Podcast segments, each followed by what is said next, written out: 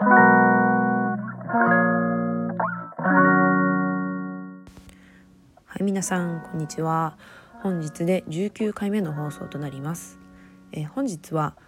えー、仮想通貨に出会って、えー、今に至るまでのこの遍歴私のちょっと、えあれこれのこの歴史をちょっとご紹介したいなと思います。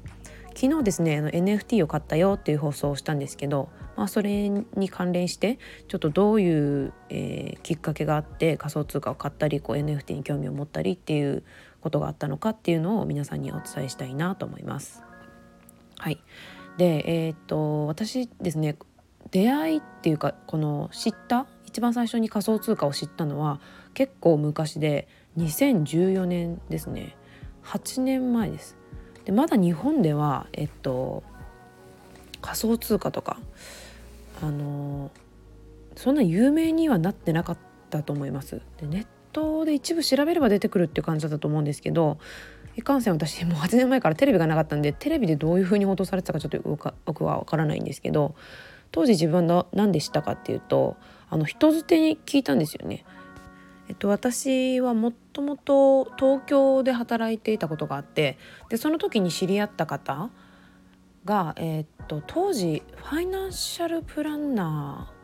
ーっておっしゃってたと思うんですけど、えっと、保険の営業をされたりファイナンシャルプランナーをしつつ保険の営業をしてるというような方と,、えっと知り合っていてでその方からあのあえっと知り合ってからかなり経った後なんですけど私が、えっと、その後アメリカに行ったんですね。で、えっと、語学留学でアメリカ行ったんですけどでアメリカ行って戻ってきた時にその東京で知り合ったファイナンシャルプランナーの方から連絡があって、えっと、今そのこういう新しいものが出てて仮想通貨って言ってこう、まあ、インターネットでこの何て言うんですかねあのお金をやり取りするあのコインビットコインっていうものがなんか今アメリカでちょっと流行り始めてるみたいなんだけどこれは今、えー、と日本では買えないらしいと。でアメリカの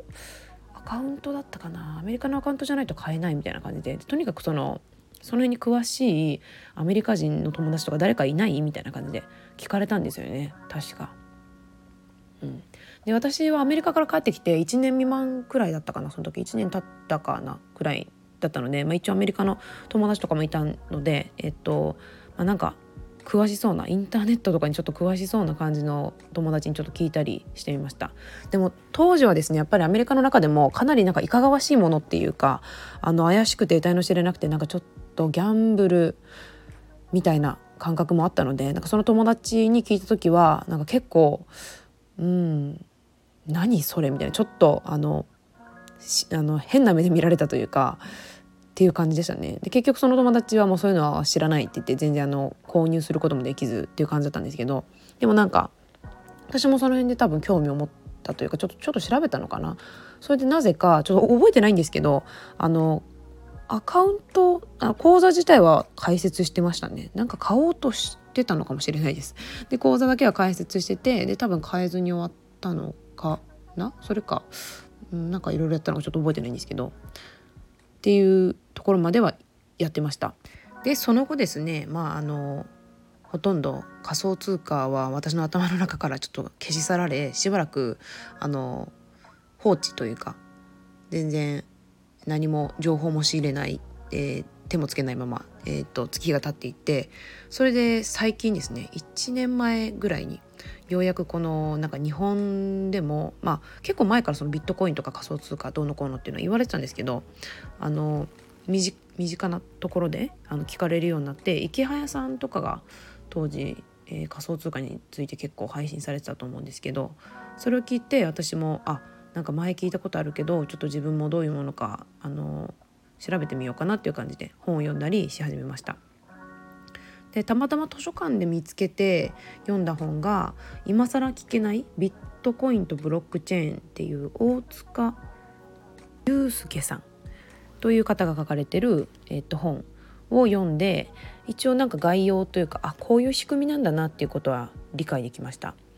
でちょっとねあのかいつまんでご説明したいんですけど ちょっと結構前に読んだ本でこのね読んだ時のメモとかを何にも残してない多分残したと思うんですけどどっか行っちゃって 今みたいにこのちゃんとアウトプットする習慣がなかったのでちょっとちゃんとデータが残ってなくって曖昧な感じになっちゃうんですけどなんかすごくざっくりですねちょっとお伝えさせていただくとなんかブロックチェーンっていうのは名前の通りこの数字の羅列のこのデータがこう何て言うんですかね塊になってる ブロックブロックになってる。でそれがあのあの次の、えっとえっと、相手に引き渡す時に、えっと、もう一つのデータとこうガッチャンコってチェーン状にこうくっついてあの大きなまた塊になると。だから例えて言うとこれ全然なんか違うかもしれないんでちょっとすごく間違ってたら申し訳ないんですけどなんか例えば、えーとビットコインとかあのこの暗暗号資産とかっていうのは実物はなくてデータじゃないですか。でデータなんですけどこのといっぱい数字の羅列があってそのデータを例えば私が誰か A さんとかにあげたとしますよねそしたらその A さんにあげましたあげる時にこの自分がもともと持ってたこのデータをこの A さんの方のデータにこうガチャンコってくっつけてでまた A さんが持ってる時はこの私があげたっていうそのデータも含めてこの一つの大きなブロックのデータになるという感じちょっと伝わりますかねちょっと説明も下手で申し訳ないんですけど、まあ、そういった感じでこう次にバトンタッチしていく上でも通貨なのであの人から人へとこのいろんな人の手に移っていくじゃないですか。でそのデータが全部あの次の人へ次の人へってこう渡されてその全部があのこのかか書き加えられていくっていうものらしいんですよ。なので、えっと、データがずっと残るのでこのデータは誰が持ってたっていうことをあの解き明かすことができてそれでデータの改ざんができないんだと。でそれはあのみんなが見えるようになってるのでその履歴みたいなのはあの、まあ、見見方がちょっと私には分かりませんけど見ようと思えばそのかかつて誰かが持ってたデータかっていうのも、まあ、見ることができると。でなので、えっとまあ、データの改ざんもできないし、えー、なんていうんですかね、えー、盗まれたりとかあのそれする、えー、リスクがないと。まあ、盗まれたとしてもあの分かっちゃうんであこの人あの正規のところから得ていないみたいなでそんなであのデータも全部残ってしまうのであの悪用されづらいっていうものだということです。でちなみにこのブロックチェーンっていうのは2008年にサトシ仲本さんとおっしゃる方これなんか名前聞くと日本人みたいなんですけどこれ日本人かどうかもわからないんですってでこのとそのあの名乗ってる方サトシ仲本って名乗ってる方があの提唱されたなんか概念というかブロックチェーンっていうその考え方みたいなんですけどこれなんかトリビアでなんとなく覚えてる知識なんですけどだからこのブロックあビットコインのなんか最小単位あのこのお金の一番小さい通貨のあの名前がこのなんかサトシ仲本さんのなんか名前が入ってるみたいなトリビアがなんか本に紹介されてたような気がします。うん、でもこれもし日本人だったらすごいですよね。なんか今もう世界中ですごく話題になってるっていうかもう多分この世界のスタンダードに多分なっていくと思うんですけどこの仮想通貨って今後これが日本人がもし提唱したものだったとしたらすごいことだなって思いますね。うん、はい、違うかもしれないですけどね。で、えっとまあ、さっきも言ったようにちょっとこのビットコインとかのこの仮想通貨のメリットっていうのは、まあ、あのデータの改ざんができないということとあとですね非中央集権的、えー、っと中央集権っていうのはいわゆる銀行とかですよね日本国だったら日本銀行が発行している円っていうのがあのお金になって、まあ、この日本銀行っていうのが何ていうんですかねこの権利を握ってるお金を流通させる量を決めたりとかその価値を、えー、左右させる権限を持ってるんですよね。あのまあ、日本という、まあ、国がその権限を持ってるって言ってもいいと思うんですけどなので基本的に通貨っていうのは国とか、まあ、一つの企業とかが、えー、っと権利を持っている。なので、まあ、中央集権この一つのえー、大きな、えー、ところが、えー、んと権利を持っている。っていうのが、まあ、普通のこの通貨の概念なんですけどこの、えー、ブロックチェーンとか、えー、と仮想通貨っていうのは非中央集権的なんですね。なので、えー、とその責任を持つ人が、まあ、責任を持つ人がいないって言うと変ですね。この中央集権的にこのトップであの単独でお金の価値を決める人はいないっていうことなんですよ。なのでこの仮想通貨を流通させてるみんなでその仮想通貨の価値を決めてるっていう感じですね。うん、なのでめちゃくちゃ何て言うんですかね自由？自由主義だからなんかこの自由を求める人こそこういうのに興味を持つというかやり始めてるんじゃないかなと思います。でイケハヤさんもねよく Voicy で紹介されてるんですけどあの今中国とかなんかすごいですけどなんかもう国がすごく個人の財産とかもこう管理するとかそういうのすごく強いじゃないですか社会主義の国なんてすごいあのなんか個人でこう保有できるものってないですよね。まあ、民主主義に生きてるから一応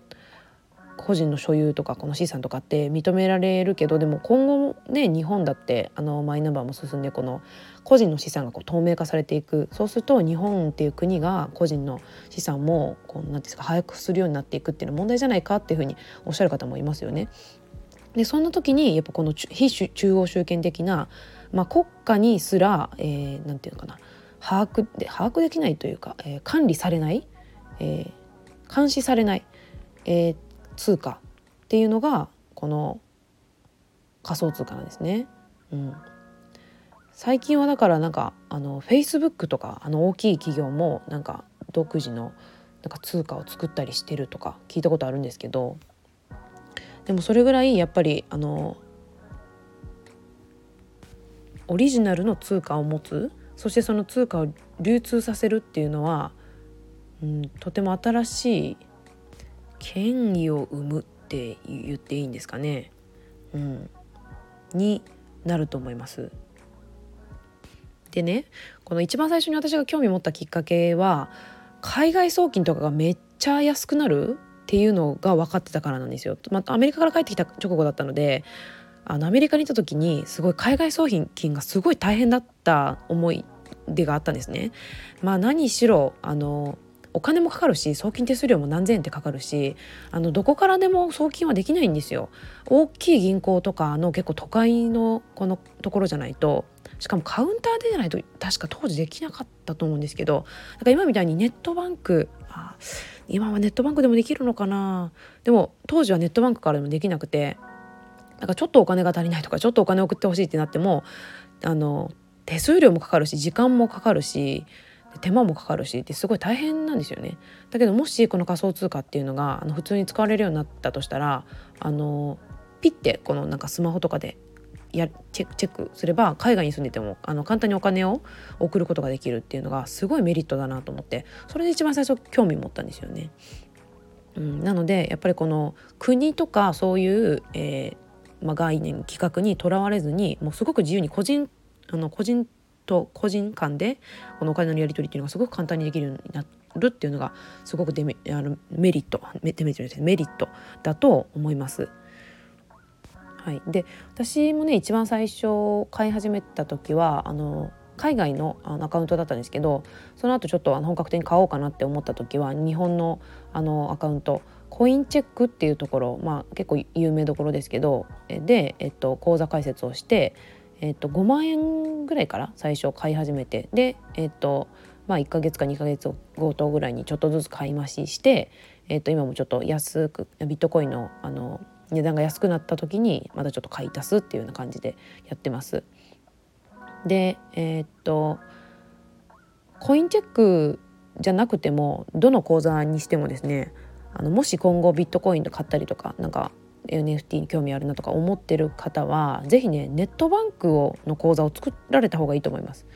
で私は三菱東京 UFJ とかあもう東京じゃない三菱 UFJ すいません。今は三菱 UFJ ですね。三菱 UFJ 銀行の口座とかあと楽天銀行の口座とか持ってたんですけどえっとこっちの口座から自分が持ってる口座からコインチェックに入金する時にまあ結構頻繁にそのちょっとずつちょっとずつお金入金するので、まあ、自分の場合はなんですけどなのでその送金手数料他の口座への、えー、と入金が、えっと、なるべくタダになるあの銀行っていうのはほとんどネットバンクなんですよ。で大手の三菱 UFJ とかはあの入金手数料毎回かかるのでこれと、えっと、ちょっと親和性の高い au バンク au 自分銀行だったかな？正式な名前は。自分銀行とで楽天銀行はもともと持ってたんですけどこの手数料が無料なのも月に 2, 回ぐらいはあるので、まあ、それと au 銀行の方で、えっと、2つ、えっとまあ、手数料がなるべく無料なように2つ使いこなして、え使い分けています。もし持ってない方はあのこういう銀行を1つ作っておくとコインチェックの入金の時に手数料かからないのでおすすめします。